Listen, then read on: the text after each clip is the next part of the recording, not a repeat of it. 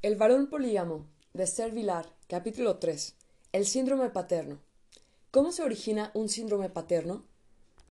La mujer parece algo así como una solución patentada para la satisfacción de los ideales masculinos, porque, a primera vista, parece, efectivamente, que uno pueda hacerla reaccionar con dos de los tres impulsos fundamentales, el instinto sexual y el de protección, pero esa apariencia engaña, el querer proteger a un ser humano y el codiciarlo sexualmente representan dos actitudes básicas tan distintas que uno tropieza con enormes dificultades durante largo tiempo hasta lograr concentrarlas en una y en la misma persona. Quien proteja a alguien querrá darle algo, quien codicia a alguien querrá recibir algo. Dar y recibir son términos antitéticos. Sin embargo, el hombre intenta con la terquedad de un Sísifo satisfacer ambos impulsos con una y la misma persona, y, a lo largo de ese proceso, muestra la mejor voluntad posible, pero como sus planes están condenados de antemano al fracaso, tales esfuerzos resultan ser casi siempre baldíos. Primero, él cree que la culpa es suya, luego achaca la culpabilidad a su compañera, Frecuentemente hace un nuevo intento con otra y comienza desde el principio. Los resultados son idénticos. Ese juego se prolonga hasta el amortiguamiento del instinto sexual, mientras que el impulso protector gana cada vez más terreno. Así, entre los 50 y 60 años, el hombre se conforma casi siempre definitivamente con el papel paternal. La amante le hace soñar solo en contadas ocasiones. Encuentra a la mujer a cuyo lado quiere envejecer. Y la mujer, y la llama mujer ideal, mujer para toda una vida o bien retorna al hogar si tiene una familia, se acomoda definitivamente en el regazo femenino y se vuelve formal. Ahora soy soberano, dice para sí. He metido en cintura a las mujeres. Lo cierto es que su interés sexual ha menguado. Esa situación esquizofrénica, motivada porque las mujeres se ofrecen con un doble papel a los hombres y porque éstos lo aceptan así casi siempre, origina una cadena interminable de interpretaciones erróneas entre ambos sexos.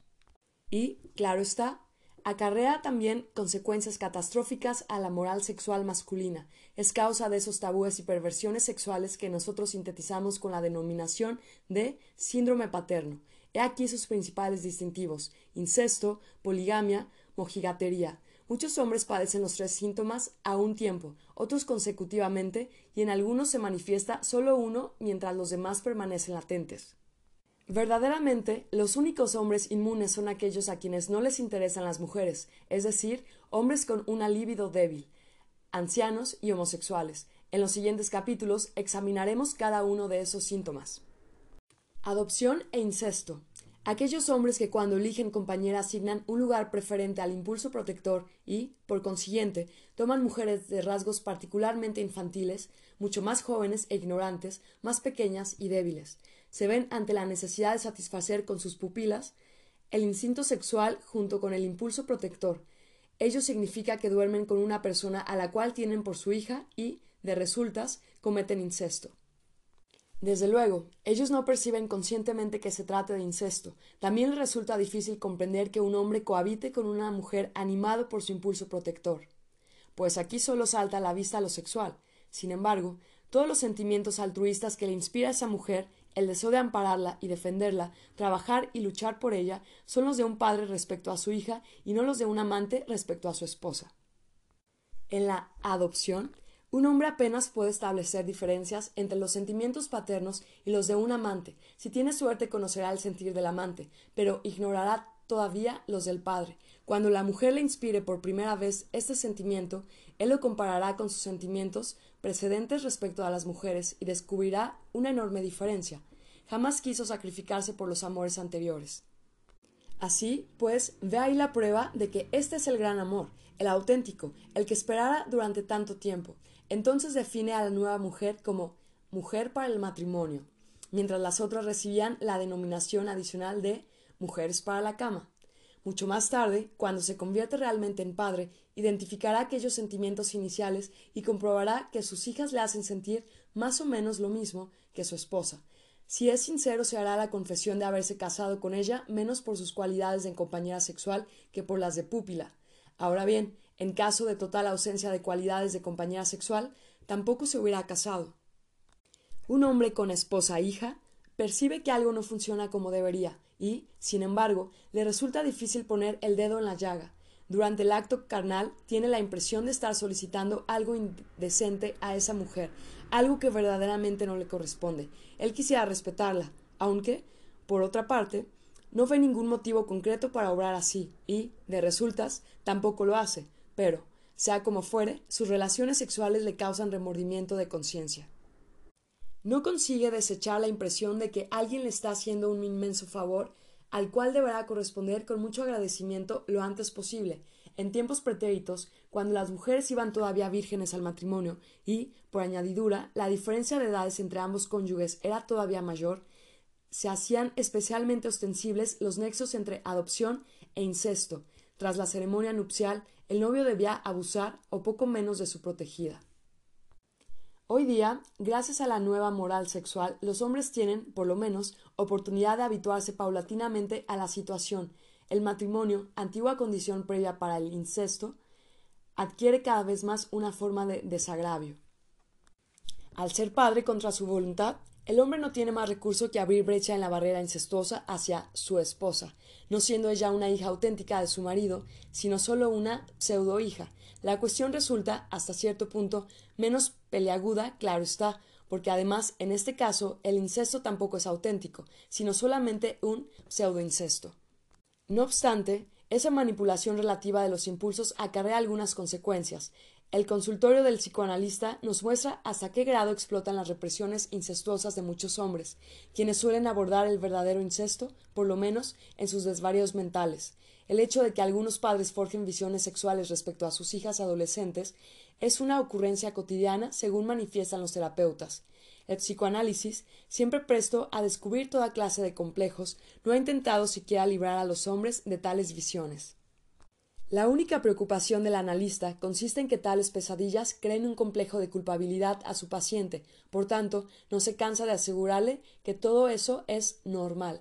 Se está haciendo normal, en efecto, así lo confirman reiteradamente las cifras sobre perpetración de incestos auténticos, cópula entre parientes de primero y segundo grado, pues aquí las relaciones padre-hija ocupan un lugar preferente. Cierta investigación sobre el incesto, patrocinada no hace mucho por el gobierno sueco respecto a todos los casos conocidos en Suecia durante los últimos 20 años, nos proporciona los siguientes datos estadísticos. El 60% de las relaciones incestuosas se producen entre padre e hija, el 20% entre hermano y hermana, y solo el 1% entre madre e hijo. El restante 19% comprende las relaciones entre hombres y sus nietas o sobrinas. Un hombre cuyo empeño sea el de concentrar los impulsos sexual y protector en una mujer y por añadidura haya tropezado con una compañera extremadamente infantil, se verá ante una situación esquizofrénica muy especial. No es de extrañar, pues, que su comportamiento le parezca excéntrico no pocas veces a la elegida, en ocasiones halagador, otras excrable. Unas veces la viola, otras se humilla ante ella, unas veces la maltrata y otras quisiera morir por ella. Sin embargo, todo ello debe ser así, puesto que el impulso protector y el instinto sexual son inconciliables en el fondo. Un hombre no tiene ninguna posibilidad salvo la de oscilar desde un extremo al otro. Por eso, los individuos más sensitivos buscan lo antes posible un escape de sus relaciones incestuosas y se refugian en la poligamia o en la mojigatería. Otros menos sensibles se aferran al incesto, porque el placer inherente de lo prohibido se convierte, progresivamente, en una parte integral de su comportamiento sexual, y como ellos deben hacer de la necesidad virtud, se origina pronto una exigencia irresistible y una perversión habitual. Una vez acostumbrados a relacionar el sexo con las jovencitas, estos hombres encontrarán indeciblemente tedioso el comercio canal permisible, es decir, con las mujeres hechas y derechas, según es de suponer, quienes se emparejan con mujeres sobremanera infantiles, primeramente para satisfacer su instinto paternal, encontrarán mayores dificultades todavía. Con toda probabilidad serán esos caballeros maduros que en sus ocasionales visitas al burdel piden menores de edad, pues lo que más les interesa de toda esa actividad es el quebrantamiento del tabú. Orígenes de la poligamia masculina. El hombre con hija esposa se sustraerá, si le es posible, al dislate de la monogamia y buscará quietud para su alma en la pluralidad de mujeres. Entonces distribuirá su amor, dedicará el impulso protector a una mujer y el instinto sexual a la otra. Dar algo por un lado, recibir por otro, proteger y respetar a la primera, provocar sin miramientos a la segunda. La poligamia masculina tiene una causa fundamental, la capacidad del hombre de satisfacer con mujeres tanto el impulso protector como el instinto de reproducción. Eso da la impresión de que el hombre podría amar simultáneamente a dos mujeres, pero, en realidad, solo puede querer a una como mujer, la otra es su hija. Ese desarreglo se da muy poco entre las mujeres porque el círculo humano, donde ellas cultivan sus impulsos, tiene unos límites muy bien definidos. Para el impulso protector cuentan con los hijos, y para el instinto sexual, si hubiera necesidad, están sus maridos. De resultas, las mujeres pasan por monógamas y los hombres por polígamos. Sin embargo, casi todos los hombres parecen desconocer las raíces profundas de su poligamia. Un hombre, dicen ellos, necesita varias mujeres, y, evidentemente, la mujer tiene bastante con un solo hombre. Como quiera que ellos cohabitan con su objeto de pupilaje y su compañera sexual, si bien las visitas a esta última son mucho más frecuentes, suponen que esa propensión poligámica radica en la sexualidad masculina, cuyas peculiaridades son, fundamentalmente, diferentes de la femenina. En aquellos matrimonios en los que la adopción de una esposa es el elemento básico, la señal para comenzar al periodo monogámico del marido suele ser el nacimiento del primer hijo. Así queda satisfecho el impulso protector incluso para el más paternal de todos los hombres, y en la medida que esto ocurra, se dejará sentir el instinto sexual. Un buen día, la necesidad de alguna compañía sexual será tan apremiante que el hombre desechará sus reparos, porque, naturalmente, quiere evitar preocupaciones a su protegida y eso le remuerde la conciencia, y buscará una amante. Tiene ya la mujer para el matrimonio, ahora necesita otra para la cama. Además se le facilita casi siempre ese paso, pues una vez nacido el objeto auténtico de pupilaje, la esposa hija representa su papel de compañera sexual con el menor ardor posible. Incluso para una mujer de libido normal, el amante elegido por su utilidad como padre ha dejado de ser codiciable hace largo tiempo. A muchas les causa repugnancia indecible la cópula con semejantes individuos. Recuérdese las antedichas estadísticas italianas. Ante todo se pensó en el papel de compañera sexual como cebo, el objetivo fue la adopción por un hombre más la subsiguiente procreación. Una vez alcanzada la tal meta, se desplaza cada vez más el interés hacia ese nuevo aspecto, el objeto de pupilaje, pues éste presenta exigencias mínimas y es la vía de menor resistencia. Verdaderamente, solo se ofrece todavía como compañera sexual en los periodos críticos. Por ejemplo, cuando otra mujer hace peligrar su papel de pupila, con lo cual el proveedor podría abandonarla, en rigor, una mujer con hijos no necesitaría siquiera figurar como objeto de pupilaje, porque los propios vástagos representarían ese papel y lo harían de forma más convincente que ella misma. Un hombre deseoso de proteger a sus hijos protegerá también a la madre, porque, sin duda, los pequeños la necesitan. Yo quiero a mi mujer y a mis hijos, asevera el cabeza de familia, como si ambos sentimientos fueran idénticos, y para él lo son. Así, pues, la poligamia no solo parece el mejor escape, sino también el único para un hombre con esposa adoptiva. Sin embargo, no todos los hombres son polígamos. La razón es obvia, puesto que en este mundo nuestro un hombre no obtiene nada gratis, tampoco la satisfacción de su impulso protector ni la de su instinto sexual. Necesita estar también en condiciones de sustentar a varias mujeres si quiere materializar su propensión poligámica y, por lo general, ese no es su caso. La poligamia presupone siempre una distribución injusta de los bienes materiales, es un reflejo de la justicia social en cualquier país, puesto que el hombre debe pagar a la mujer, un individuo con mucho dinero tendrá muchas mujeres, y uno con poco, ninguna. Así pues, los hombres de países socialistas se hallan en pésimas condiciones de partida por cuanto se refiere a la realización de sus sueños. Cuanto más uniforme el reparto de los bienes nacionales, tanto menor las posibilidades para la poligamia. Como la proporción de mujeres en la población total equivale aproximadamente a la de hombres, la mujer complementaria permanente sigue siendo también un privilegio del opulento en los países industriales occidentales, donde cada hombre puede mantener por lo menos una mujer. La base para la poligamia es particularmente favorable en los países occidentales subdesarrollados con sus grandes desniveles sociales. En muchos países de América Latina se ha institucionalizado prácticamente la bigamia.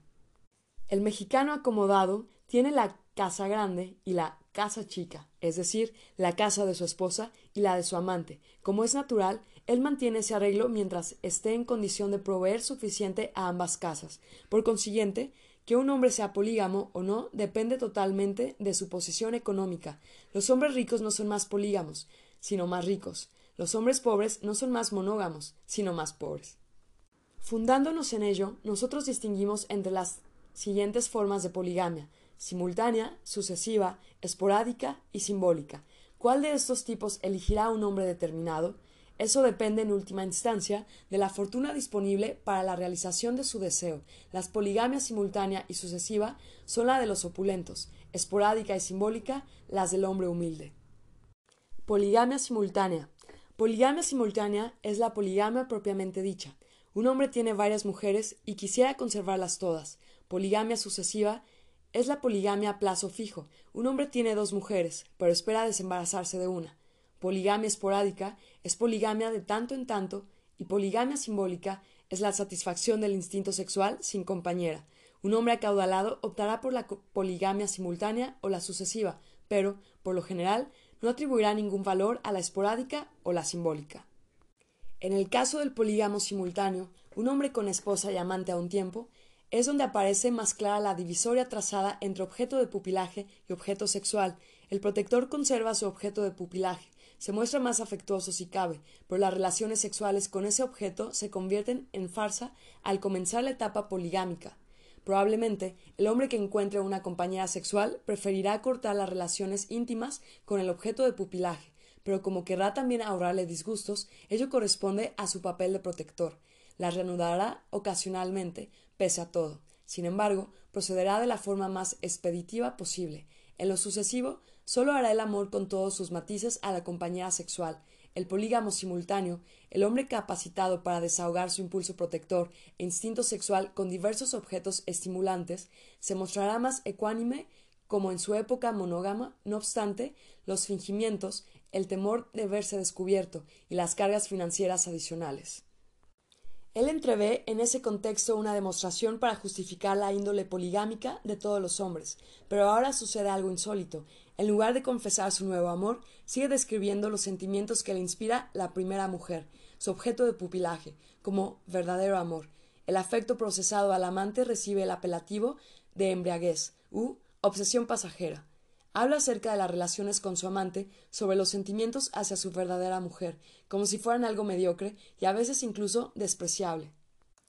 Comenta que ella lo ha pescado, apelando a sus más bajos instintos. Cuando la esposa le insta a explicarse, él dice ignorar lo que pretende. Lo de la otra es mero sexo, no tiene nada que ver con el amor. Tiene preparada una explicación muy sencilla para justificar tal comportamiento. La diferencia que establece un hombre entre su objeto de pupilaje y su compañera sexual es completamente arbitraria.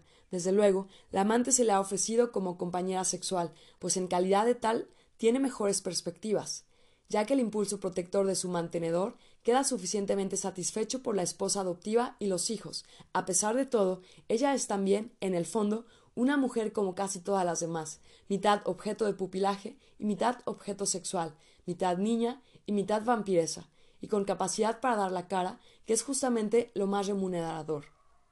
A menudo muestra, incluso, un sorprendente parecido con la esposa, pues muchos hombres prefieren un tipo determinado y se aferran sin cesar a él. Como la esposa suplementaria no solo suele ser más bonita que la legítima, y frecuentemente no solo más joven, sino también más lerda, puede convertirse con facilidad en una trampa. Quizá cuando menos espere sobrevendrá la transformación, y esa compañera sexual vendrá a ser otro objeto de pupilaje. Entonces el polígamo se encontrará inapropiadamente con nuevas cargas sociales en lugar de con la cautivadora amante. Así fundará con la recién protegida una segunda familia, procreará más hijos y si se le ocurriera buscar otra amante, se hallaría ante un dilema más espinoso que el precedente porque su impulso sexual, verdadero objetivo de la complicada maniobra, queda nuevamente insatisfecho, mientras que su esposa legítima, a la cual deseaba proteger con absoluta sinceridad, ha salido perjudicada. Por tanto, la tarea primordial del hombre con dos mujeres consiste en soslayar esa clase de complicaciones y procurar la máxima protección posible para sí y su objeto de pupilaje contra la nueva compañera sexual. Siguiendo el ejemplo de otros polígamos, se somete a algo así como un lavado de cerebro, para no caer jamás en la tentación de proporcionar al nuevo amor la posición que quisiera darle, desmentirá, encarnecerá o maldecirá desde un principio el cariño profesado a su compañera sexual. Para no dejarse arrebatar nunca por la sospecha de haberse enamorado, falseará para sí y los demás ese avasallador apasionamiento, la necesidad de aproximarse todo lo posible a ella hasta penetrar en sus entrañas, la necesidad de acariciarla y sentir sus caricias, tachándolo de adocenado y vil, primitivo, vulgar e ínfimo, una mera cuestión de sexo. Paralelamente a esa depreciación de la compañía sexual, se produce la revalorización del objeto de pupilaje, entonces se utiliza el anhelo urgente de prestar amparo, lo cual no tiene, en el fondo, ninguna relación exclusiva con hombre y mujer, porque también pueden suscitarlo niños, ancianos o enfermos, hasta hacerle parecer lo que no es ni será jamás, el amor verdadero, entre hombre y mujer. Como madre de sus hijos, la adoptada será cada vez más lo puro, lo importante, el sentido de su vida, y la amante justamente lo contrario. Desde ese instante, las experiencias amorosas con la amante serán del dominio público. El hombre no tendrá inconveniente en divulgarlas entre sus amigos. Incluso les apremiará a escuchar tal información, retándoles minuciosamente cuántas veces se ha ayudado con ella y cómo lo ha hecho. Entretanto, las relaciones sexuales con el objeto de pupilaje, si subsisten todavía, son tabú, si sorprende a otro hombre hablando sobre su objeto de pupilaje como si fuera una compañera sexual, entiende que la está mancillando, como él lo denomina. Se atreve incluso a calificar la sexualidad de sociedad elemental. Y entabla sin tardanza una polémica. No hace mucho tiempo los maridos se batían en duelo para defender la reputación de sus esposas, esposas con las cuales dormían solamente porque así se lo dictaba su sentido del deber, y, aunque parezca increíble, perdían a veces la vida en ese empeño. Mientras tanto, la esposa adoptiva, quien se beneficia con toda esa manipulación de los conceptos y, en definitiva, debe estarle agradecida, permanece incólume al margen de la cuestión. Para su fuero interno, la sexualidad no se confunde nunca con el instinto protector. Si una mujer engañada por su marido se buscara a su vez un amante, jamás tendrá la ocurrencia de no denominar amor a los sentimientos que le inspirara ese compañero sexual. Puesto que muy pocas mujeres pueden ver a los hombres cual objetos de pupilaje, tan solo los individuos enfermizos o intelectuales se ven favorecidos ocasionalmente con el, instinto maternal de sus compañeras. El sexo femenino no cae en la tentación de mezclar su impulso protector con el amor, ni de interpretar su amor cual un indicio de perversidad. Por consiguiente, no necesita establecer diferencias, puede llamar amor al sexo sin reparos y no mero sexo, como hace su marido. Naturalmente, se guardará mucho de revelarle tal cosa. En el plano convencional, para ella amor significa también altruismo. Poligamia sucesiva. A semejanza del polígamo simultáneo, el polígamo sucesivo tiene también dos mujeres. Ahora bien, a diferencia de aquel, conceptúa la poligamia cual una carga y, por tanto, proyecta eliminar tan pronto como se le ofrezca la oportunidad una de las dos, generalmente la más vieja. Así, pues, Mientras el polígamo simultáneo practica la poligamia dentro de sus posibilidades, los polígamos sucesivos alternan las fases poligámicas con la monogamia, y de resultas, ese ritmo cambiante está en relación directa a los medios económicos que puede reservar para las mujeres. Según sea el valor atribuido por un hombre a la satisfacción de su impulso protector o su instinto sexual, los polígamos sucesivos se dividen en dos categorías. 1. Hombres que buscan sin cesar nuevos objetos de pupilaje, eternos padres. 2. Hombres que buscan sin cesar nuevas compañías sexuales, eternos célibes. Indudablemente, el eterno padre representa la variante más frecuente de la poligamia sucesiva. Este es el hombre que aprecia, sobre todo, el impulso protector y, por tanto, cuando elige compañera, considera en primer término esta cualidad. Debe ser lo más aniñado posible. Como las mujeres solo pueden parecer infantiles hasta los 25 años o a lo sumo los 30, un hombre semejante necesita buscar nueva compañera cada diez años. Siendo así, el número de hijas adoptadas en el curso de su vida debe mantener una relación directa con su fortuna, pero no solo el número, sino también la clase. Los nuevos ricos prefieren muchachas lozanas, el tipo campesino, los hombres de alta sociedad y los estetas optan por la variante enfermiza, el tipo maniquí. Sea como fuere, siempre será imprescindible que la protegida dé una impresión auténtica de desamparo, pues apenas se sospeche que la desvalida puede valerse muy bien por sí sola, fallará el automatismo del impulso protector. Si, al cabo de pocos años, la esposa adoptiva adquiere la apariencia de una persona adulta, será preciso reemplazarla sin dilación. La búsqueda de una sustituta adecuada es el periodo monógamo del polígamo sucesivo y equivale al embarazo de la mujer.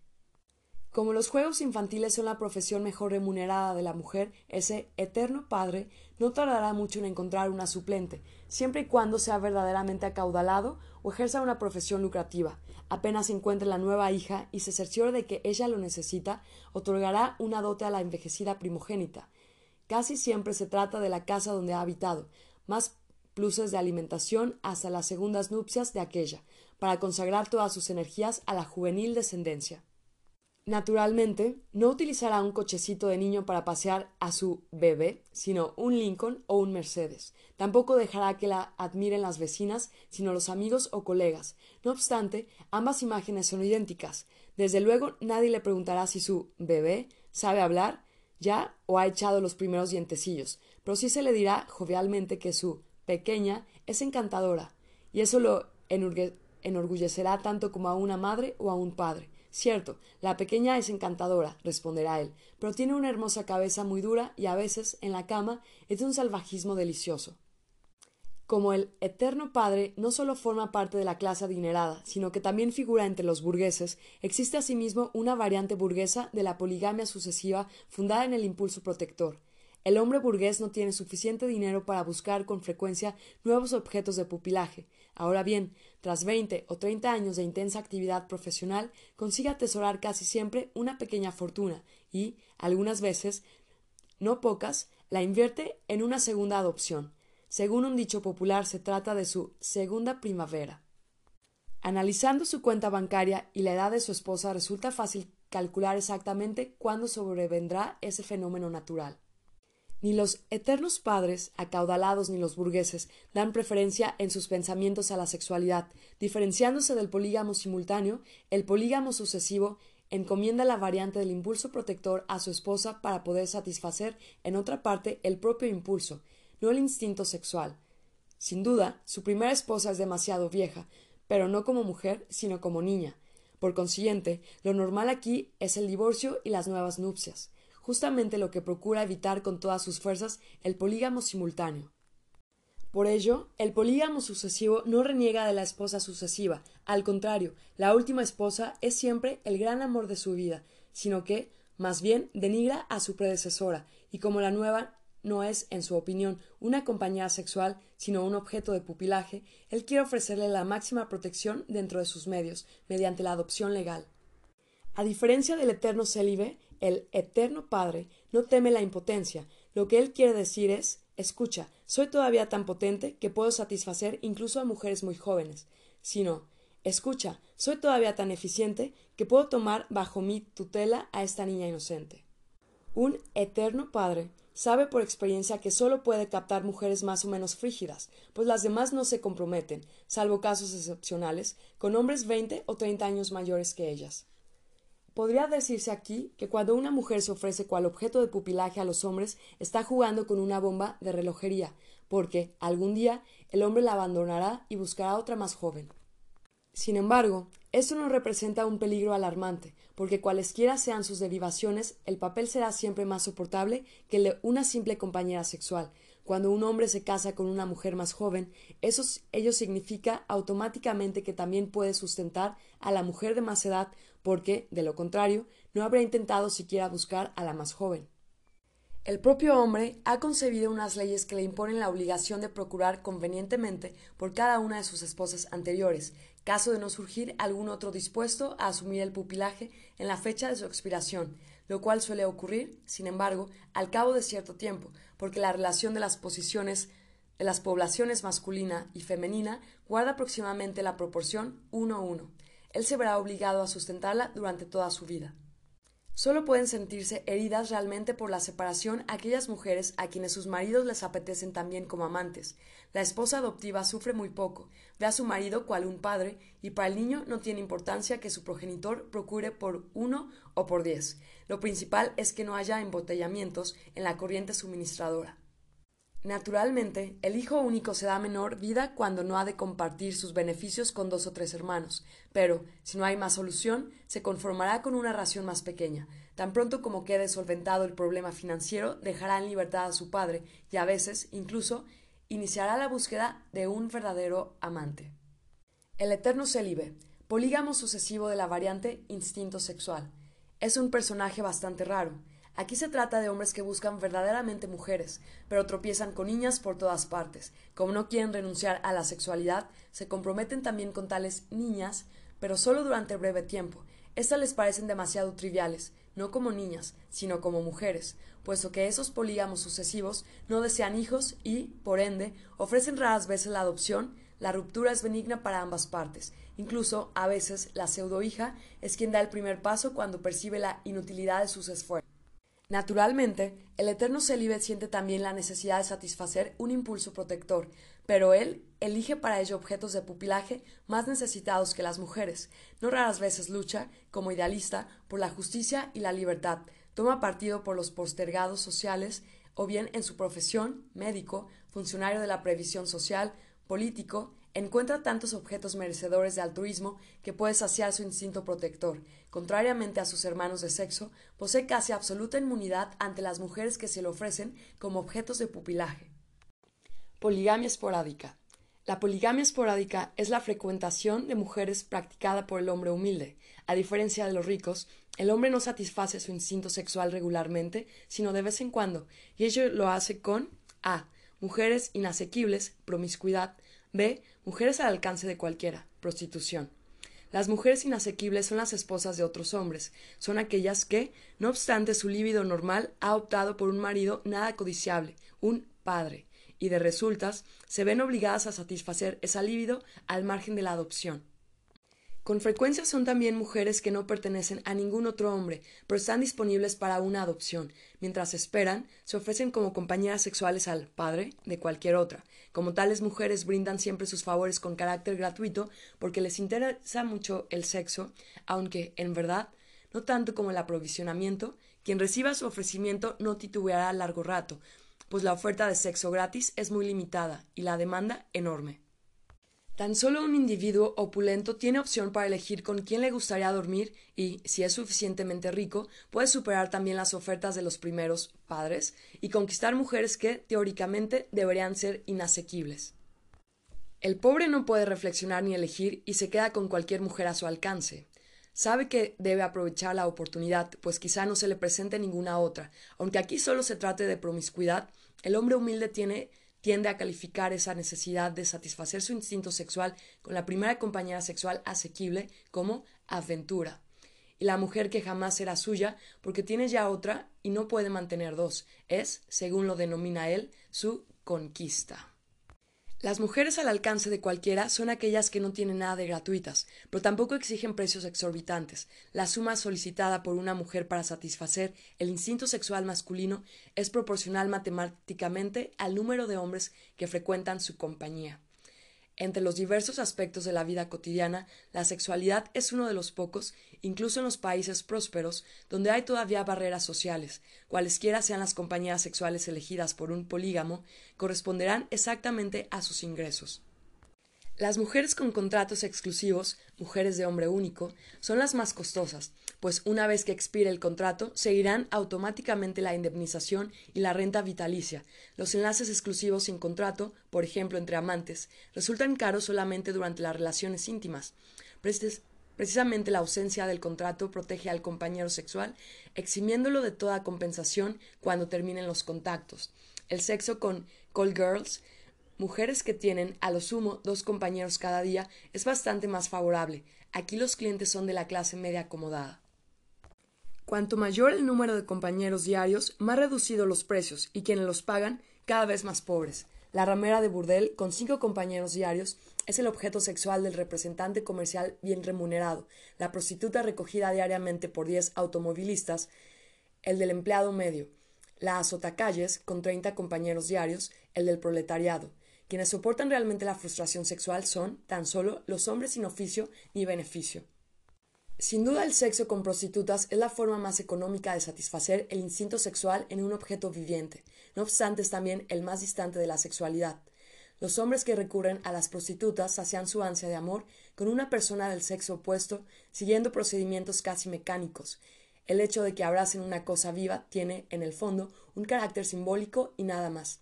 La sexualidad, la forma más absoluta y más pura de la comunicación entre humanos, queda reducida así a su expresión más rudimentaria. una serie de contracciones musculares involuntarias producidas por la fricción durante 10 minutos.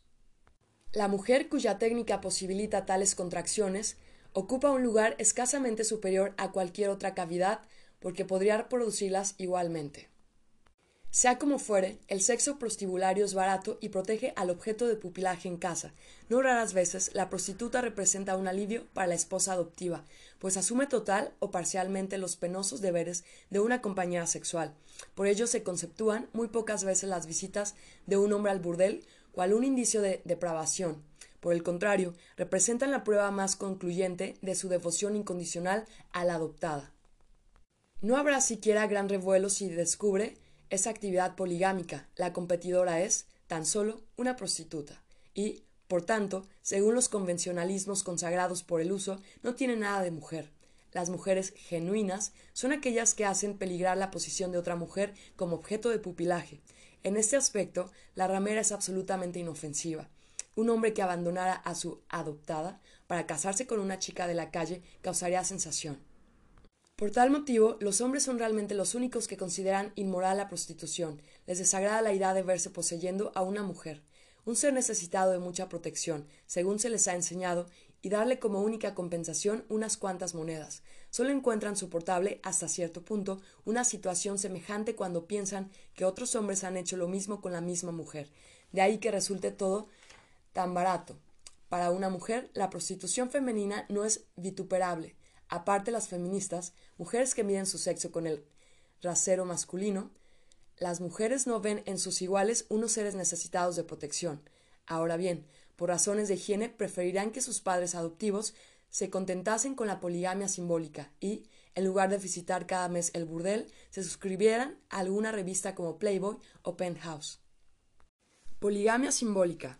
Según dijimos antes, las poligamias esporádicas y simbólica son la frecuentación de mujeres por el hombre humilde. Que un individuo se incline por una u otra forma no es tanto un problema financiero. Ambas variantes cuestan aproximadamente lo mismo como una cuestión de temperamento.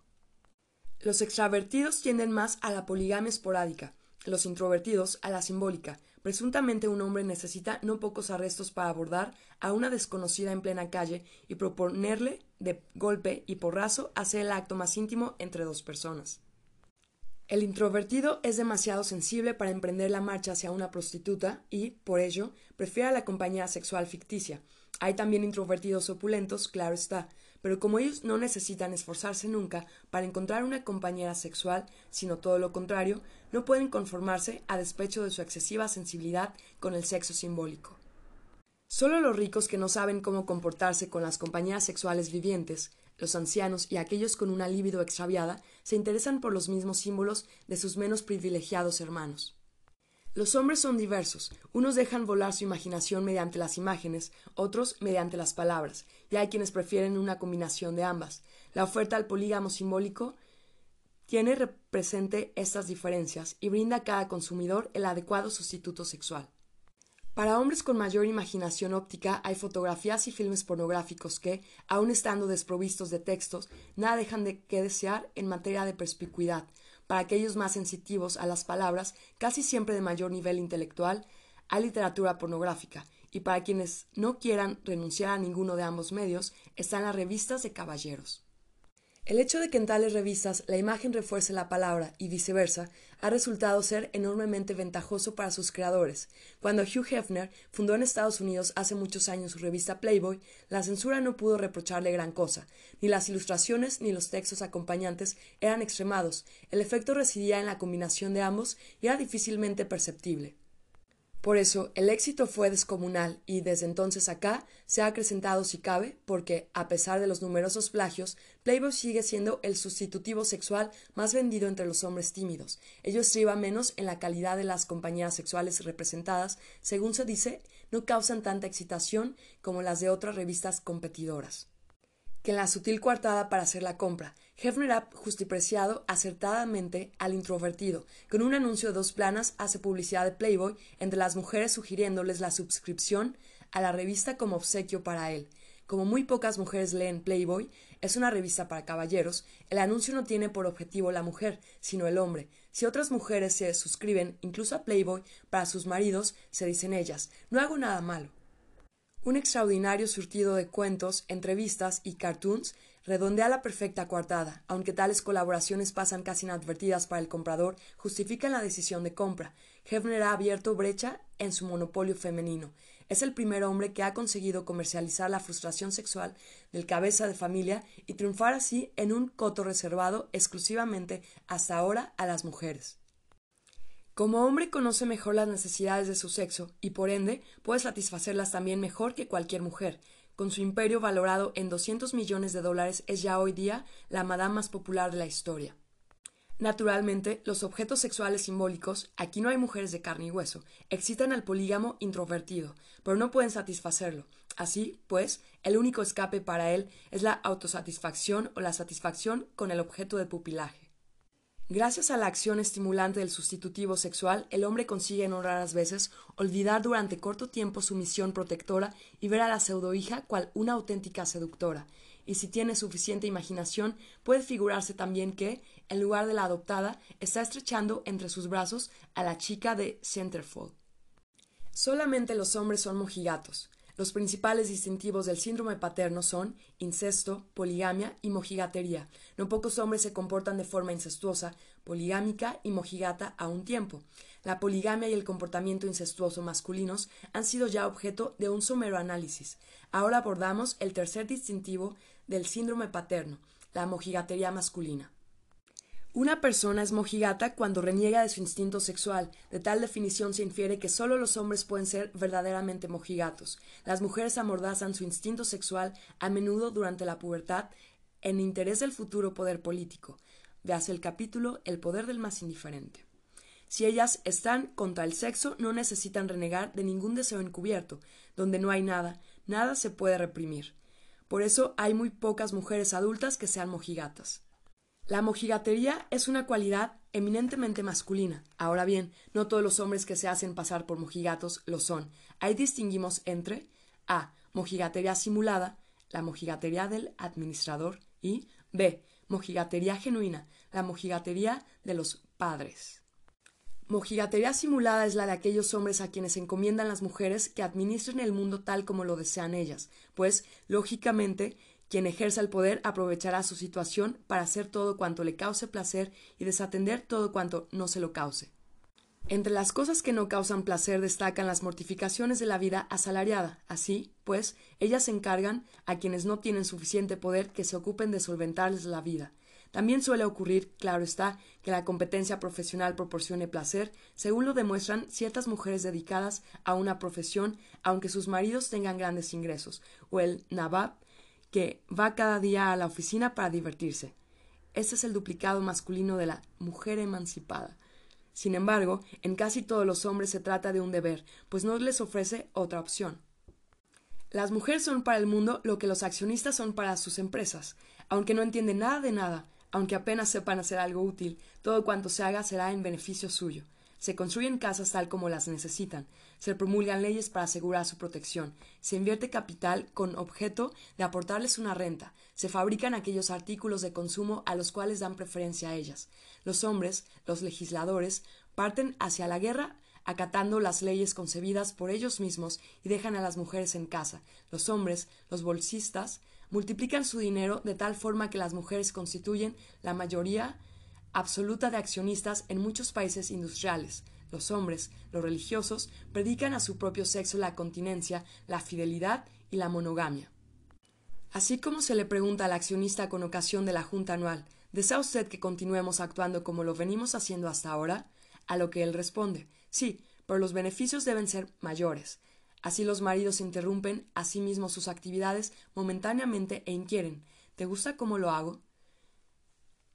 ¿Debo seguir haciéndolo igual? Y las esposas contestan Sí, sigue igual, pero procura esforzarte un poco más en lo sucesivo. Las mujeres no necesitan saber lo que han de seguir haciendo sus esposos, ni cómo deben hacerlo, ni cuáles son los capítulos donde se requiere ese mayor esfuerzo. El mecanismo es tan perfecto que ellas no pueden percibir sus diferencias o deficiencias, ni juzgar sobre las aptitudes de los encargados. Los propios hombres descubrirán las eventuales imperfecciones del sistema y propondrán a los más competentes entre ellos para los cargos directivos. Pero el candidato debe respetar la posición reservada al objeto de pupilaje femenino. Eso es lo único que piden las mujeres, porque en esa posición estriba indudablemente su poder. Y él aporta tal comprobante mediante su intachable vida privada.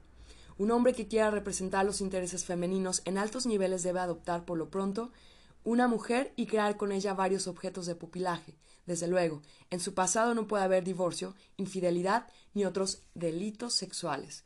Si no reúnen tales requisitos, las mujeres no lo elegirán pese a las encarecidas recomendaciones de los expertos. Estos expertos lo saben sobradamente y, por tanto, no proponen nunca a semejantes candidatos. Consecuentemente, aquellos aspirantes a los altos cargos de la administración del imperio femenino, por ejemplo jefes de Estado, ministros, clérigos, generales, jueces o directores de banco, deben corresponder al ideal femenino tanto antes de su actividad como durante ella. No les será permitido abandonar a sus esposas esquivas. Como es sabido, muchos personajes cargan para toda la vida con mujeres desabridas, los llamados pecados de su juventud. No se les tolerará la adopción de esposas suplementarias ni codiciarán a personas de su propio sexo, y así sucesivamente. Recapitulando, el administrador debe ser mojigato o fingirlo, porque de otro modo no tiene la menor probabilidad. En sus manifestaciones públicas necesita hacer constar que la vida familiar es siempre lo prevaleciente, que condena el desenfreno sexual, que no puede comprender la homosexualidad y otras cuantas cosas más. Cualquier frase impensada, cualquier beso ilícito, cualquier cita secreta puede poner punto final a la carrera soñada. La mojigatería genuina, la de los padres, es menos reconocible que la simulada, porque tiende a presentarse como antítesis de esta, y, efectivamente, lo es. Prueba libre albedrío sexual del hombre. He aquí su causa. Un hombre que ve a las mujeres cual objetos de pupilaje. Un padre ve también, consecuentemente, el acto carnal como una violación del más débil. Ello origina un sentimiento de culpabilidad que sólo se puede combatir mediante las confesiones prolijas. Aquí hay que distinguir entre las confesiones directas e indirectas. Las primeras son los llamados coloquios entre caballeros, y las segundas los llamados chistes para hombres. Ambas son variedades de la mojigatería. Verdaderamente se desconoce cuánto tiempo dedica el individuo ordinario a las conversaciones con hombres sobre sexualidad. Sin embargo, no es arriesgado suponer que consagra mucho menos al sexo. En rigor, es inexplicable que un hombre adulto, si no es homosexual, converse con otro hombre sobre el sexo. Normalmente, el acto carnal es un tema de conversación entre los dos miembros de una pareja, por la circunstancia de que los hombres prefieran hablar largamente con otros hombres sobre sus experiencias sexuales, suele es concebible si están cargados de sentimientos culpables, remordimientos de conciencia suscitados por el trato carnal con mujeres. Aún resulta más ostensible ese estado de cosas en la confesión indirecta, los chistes entre caballeros, para el hombre que encuentra inadmisible el trato carnal con mujeres y, sin embargo, no renuncia a ello, el protagonista de una indecencia debe ser el perpetrador de algo ilícito.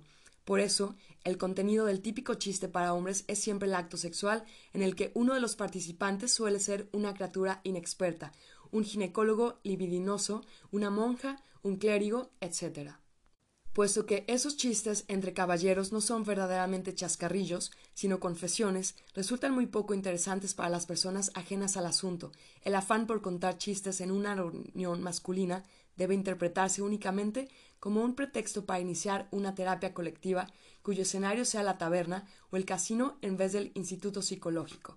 Las estruendosas carcajadas que celebran cada relato son una risotada liberadora, una exteriorización de coincidencias de conciencias exoneradas colectivamente. Una variedad muy generalizada de mojigatería masculina es el exigir una novia incólume. Esto es frecuente allá donde la mojigatería simulada se codea con la genuina. Al exigir la virginidad de su prometida, el novio deja entender inequívocamente que la sexualidad es reprochable. Así, pues, impondrá una prueba muy sencilla a las mujeres que conozca. Quienes se acuestan con él serán malas, quienes no lo hagan, buenas. Solo cuando sean buenas, cuando demuestren que no, la, que no le codician, él se mostrará dispuesto a ampararlas durante toda su vida.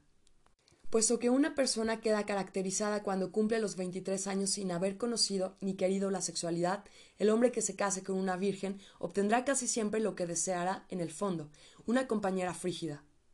De resultas, retornará sin dilación a la poligamia simultánea o esporádica y, entonces, satisfará su instinto sexual como antes del matrimonio con una mala porque la buena será madre de sus hijos, un ser asexual y merecedor de protección. Suele decirse que las mujeres están condenadas a la abstinencia sexual en esta sociedad masculina, pero eso es un graso error. La mujer que decida valerse por sí sola no necesitará permanecer intacta, podrá tener tantos amantes como le plazca. Las formas antedichas de mojigatería se manifiestan muy poco entre las mujeres. Como ya hemos señalado, quizá haya mujeres mojigatas, pero estas constituyen la excepción y no la regla. La mujer de nivel medio habla muy poco sobre sus experiencias sexuales, refiere raras veces cuentos indecentes y jamás exige la virginidad del novio. Como muy pocos hombres fingen ser niños, también muy pocas mujeres cometen actos reprochables cuando duermen con un hombre. Por consiguiente, no tienen remordimientos de conciencia ni necesitan la confesión. Más bien se diría lo contrario, pues para las numerosas mujeres que no pueden sentir nada durante la cópula, por ejemplo, en los Estados Unidos se estima que la proporción de mujeres con dificultades para el orgasmo asciende a un 75%. Ese acto es una demostración del más acrisolado altruismo, un sacrificio que debería enorgullecerlas.